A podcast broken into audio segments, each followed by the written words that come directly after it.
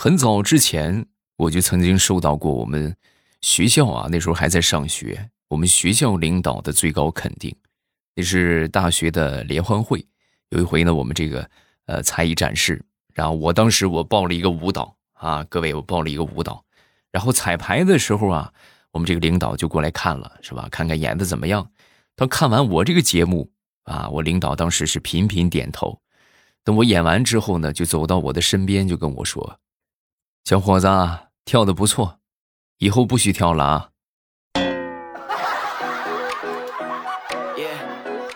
啊，好，好嘞，呃，马上与未来开始我们周五的节目，分享我们今日份的开心段子。上大学那会儿啊，每天最头疼的，我觉得就是请假，是吧？尤其是像到了现在这个季节啊，就天气又冷，然后又不想去上学。那你怎么办呢？没有什么办法，是吧？你只能去请假啊！请假的话呢，有时候这个理由也是五花八门啊。那天早上我们一个同学就起晚了，起晚之后呢，就给我发消息啊，发消息就是，哎呀，怎么办？未来我这起晚了，你看你给我想个办法吧。我我有什么办法？你自己想。然后过了一会儿，他又给我发了一个短信啊，要不这样吧，我就说我昨天晚上做梦，梦见我收到了一个邮件，说上课取消。你说我要是跟老师这么说，他会不会信呢？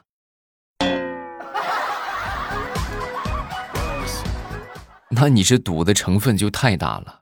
我估计老师只要不是个傻子，他应该都不会信吧。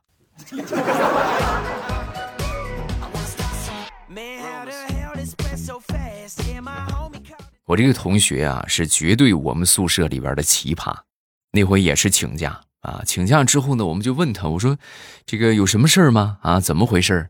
说完之后，他就说：“啊，我这不前两天送我爷爷去坐飞机嘛，然后我爷爷晕了，我送他去医院。哦，哎呦，那是不是老人家晕机呀？不是，就是还没登机他就晕了。那咋？那是不是太紧张了？哦，可能是吧。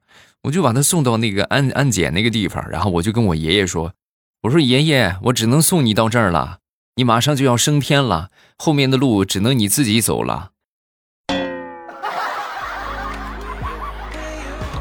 啊，那你爷爷不晕过去才怪呢。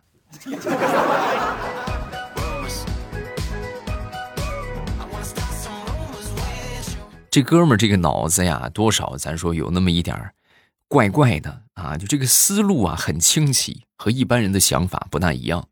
有一回，我们去附近的一个山上玩，然后当时看到一个寺庙，我们就准备给进去参观一下。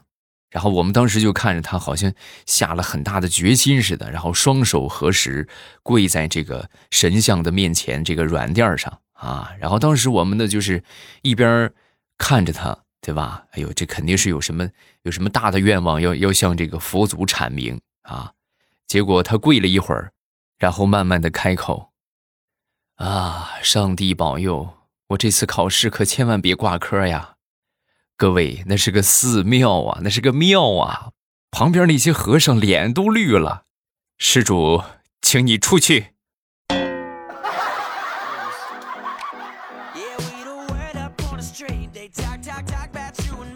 再说这哥们儿考研啊，就是最近的一次考研结束之后啊，他定了一个闹钟，因为下一年他就要考了。啊，定了一个闹钟之后，决心一年之后要把这个呃研给考过啊，然后就就疯狂的钻研这些题目，然后等到临近他考研的时候啊，那个闹钟响了，响了之后呢，他默默的看了看他学习的这个状态，然后又默默的定了一个闹钟，定了一个一年之后的闹钟。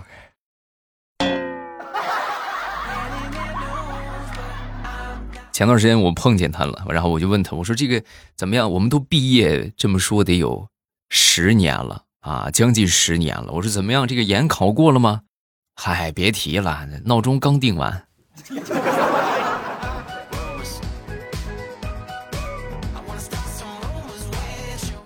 要说这个世界上最互相信任的两个人，我觉得应该是初中老师和高中老师啊。怎么这么说呢？你看啊。初中老师上课的时候说的最多的一句话就是：“这个不需要学啊，这个以后你们高中老师会讲的啊。”等到你上高中，高中老师会怎么说？啊，这个知识点你们初中老师已经讲过了，我就不教了。所以，就身为一个学生，我觉得太难了。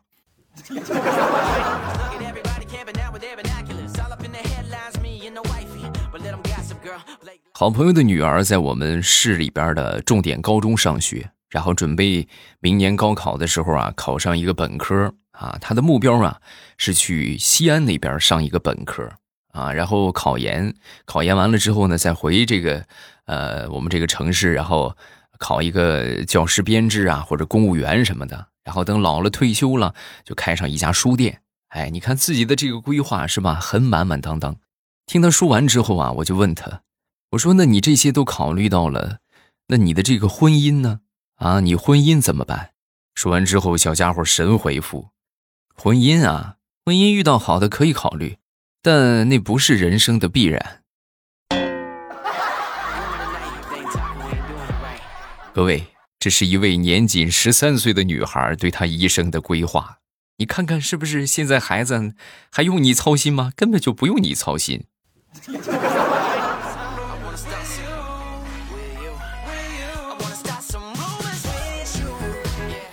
说大石榴吧，前两天和他的集美们一起去逛街啊，开开心心的吃着美食。然后呢，那天路边啊，突然就窜出来一个大妈。啊！当时就看着他，就说：“哎呀，姑娘啊，你看你小心点啊，是不是？你别撞着你了。这肚子都这么大了，你快生了吧！”啊！说完之后，当时大石榴就很尴尬呀，是吧？你看，哎呀，实在不好意思说，是吧？这是肉，不是娃。其实他不知道的是，大妈的心理想法也是一样的啊。大妈也实在是不好意思说，这是有多能吃，吃上这么多肉啊。所以就大胆一把啊！万一她是怀孕了呢？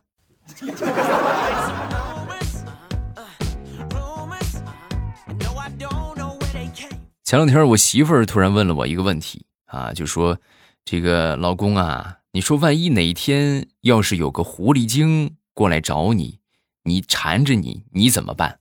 啊，说我听完之后我就说：“我怎么办？我当时我就我手往腰上我一掐。”然后我指着他，我就说：“我说你别在我面前嘚瑟啊！我跟你说，离我远一点。狐狸精，我告诉你，我老婆可是一个猪精，你可打不过她。我跟你说，她可强壮了。怎么样，老婆？我这么说你满意吗？不说了，我就跪搓衣板去喽。”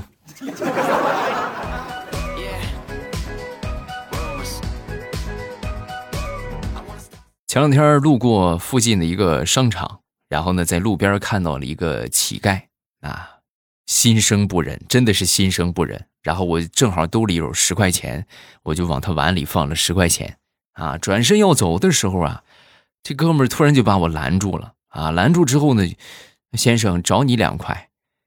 哎，我说这是什么操作啊？那是那个最近我们丐帮周年庆，然后打八折。谢谢你对我们丐帮的支持。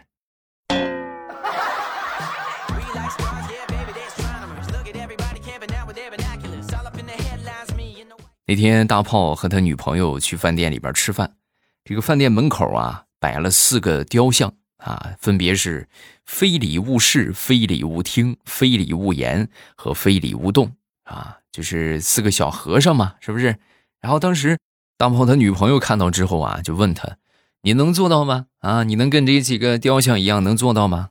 啊，说完大炮就说：“我我这这个完全做做不到，我能做到一半啊，做到一半能做到哪几样？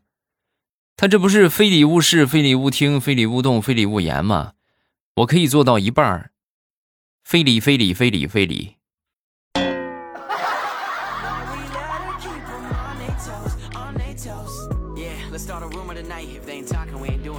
昨天正在家里边看电视，然后我就看见我妈呀，领着她朋友就来我们家了。来我们家之后，当时我妈跟我说：“那个你去市场一趟吧，啊，去菜市场买几个硬菜回来，是吧？花多少报销？”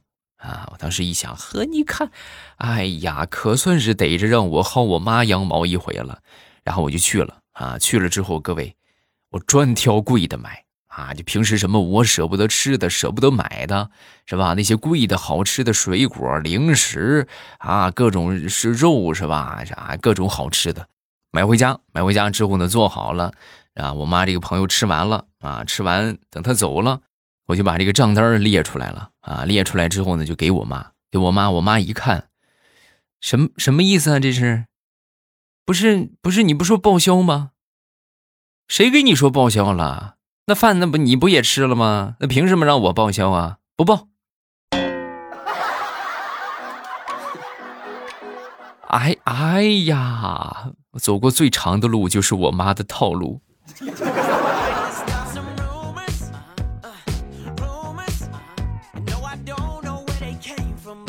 那天下班回家，我就发现我们楼底下新开了一个鸭脖店啊，然后好多人都在那儿排队。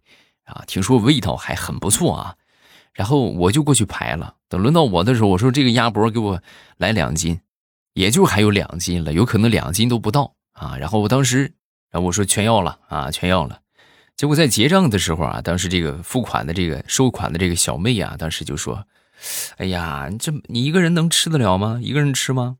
我说：“是啊，啊，你吃这么多呀，我吃这么多会长胖的。”哈哈，我说没关系。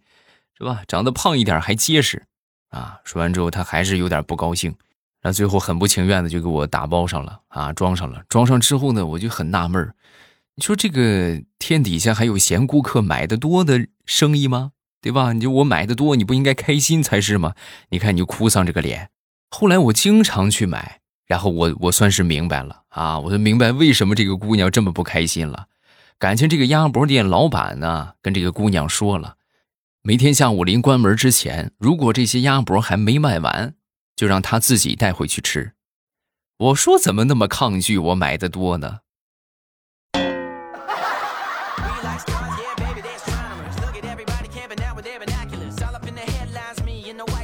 分享一个职场生存的小妙招啊，来说一说我的经历啊。呃，当然你们可能会遇不到啊。现在现在来说，这个这个环境好一些了啊。我那时候工作呀。就是各种各样的明争暗斗啊，尤其我那个座位啊，就经常丢东西。你们能想象吗？就经常隔三差五的丢东西，要么这个没了，要么那个没了啊。然后你问呢，你也问不出来；你查你也查不出来。后来就是愈演愈烈，以前丢了还能找着，后来直接找不着了；要么就是就是直接给你破坏了。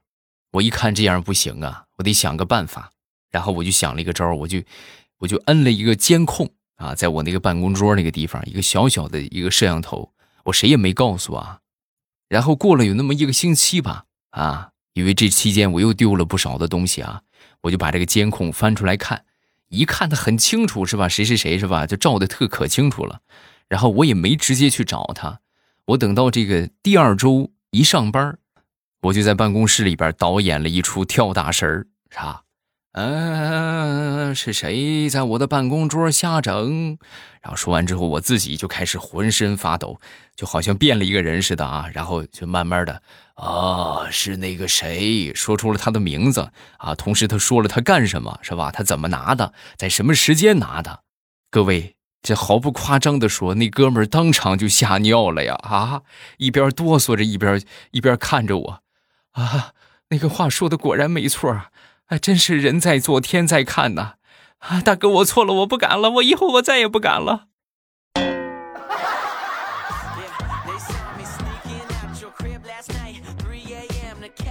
前两天从老家里边弄了一些这个干苔藓啊，然后准备回来养花用。我特意拿这个封口袋包着啊，就防止它受潮啊什么的。然后等带回公司啊，我就直接放到桌子上了。放到桌子上，我的想法是等这个。我买的那个花来了，来了之后呢，往上一铺，哎，一浇水，这个苔藓是吧？啊，就起来了。结果万万没想到，我放桌子上，我就去开会了。等我开完会回来，这桌子上就只剩下那个自封袋了啊，就光剩下那个包了，里边那个苔藓也没了。旁边我那个同事一看见我来了，当时就问我：“哎呀，你这海苔不好吃啊？你怎么怎么有一股子野草味啊？”大哥那是苔藓那不是海苔呀藏田啊。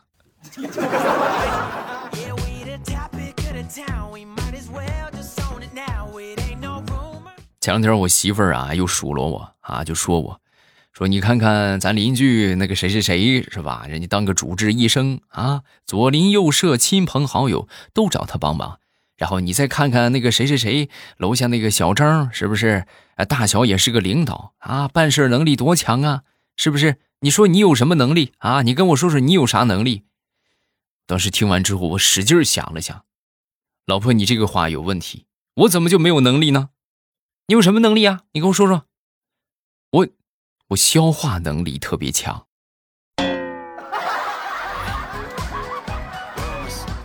滚！你这个造粪的机器。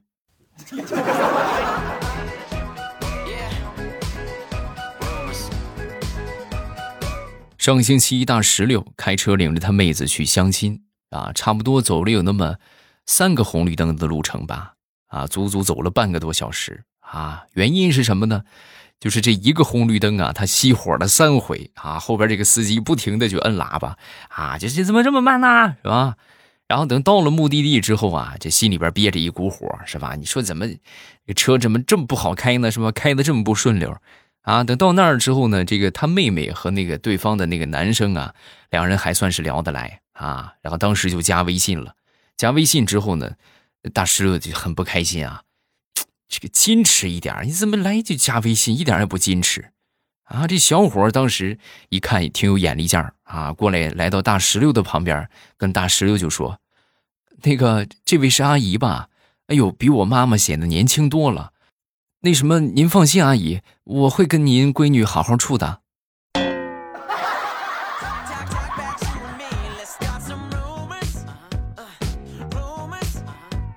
再说我一个表哥吧。我一个表哥最近喜得贵子，然后表哥就问我：“你说这个给孩子取名，取个什么名比较好啊？”啊，然后我就问他：“我说你对孩子有什么期待没有啊？”啊，说完之后他就说：“哎呀，期待的话，我就特别希望他以后策马奔腾，所向披靡啊。”然后我说：“这个的话，策马奔腾，所向披靡，策。”厕所，上厕所。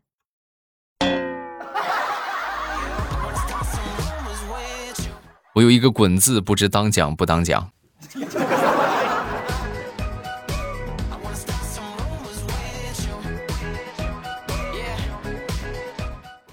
段子分享这么多，咱们来看评论吧。首先来看第一个，叫这个火与白幺六八八。啊，他说的是什么呢？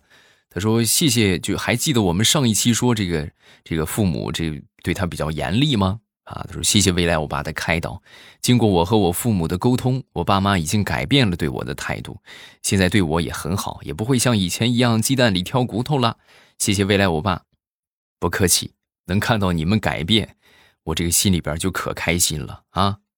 这个叫做没有名字怎么办啊？他分享了一个冷笑话。”啊，说你们要仔细听啊！说有一只小鸭子，它叫小黄。